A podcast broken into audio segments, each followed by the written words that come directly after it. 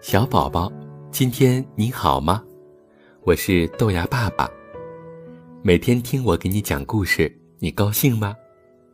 今天我要给你讲的故事是《小乌鸦学艺》。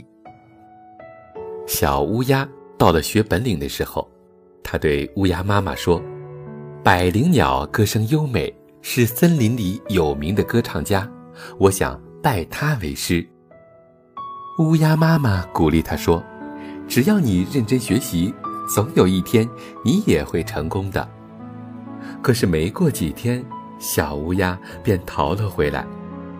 乌鸦妈妈问他为啥不学了，小乌鸦含着泪对妈妈说：“百灵鸟每天天不亮就催我练嗓子，连懒觉也睡不成，太辛苦了，我不想学了。”过了几天，小乌鸦又对乌鸦妈妈说：“雄鹰搏击风雨，翱翔天空。”是大家崇拜的飞行健将，我想跟他学艺。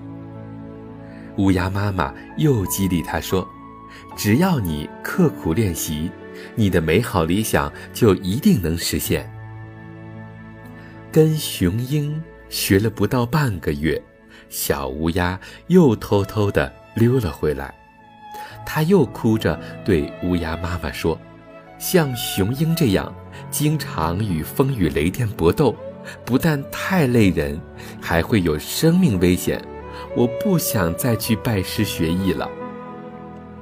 乌鸦妈妈听后叹了一口气，失望地说：“孩子呀，像你这样吃不起苦，是永远也学不到真本领的。”小宝宝，听了这个故事。你明白了吗？如果想学有所成，有一技之长，就一定要付出更多的努力，甚至比常人要付出的努力要多得多。这也就是大人们经常说的“梅花香自苦寒来，宝剑锋从磨砺出”。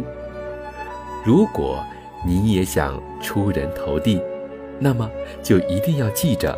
要早早的开始努力，并且千万不能半途而废，要克服困难，只有这样，才能争取获得最后的胜利。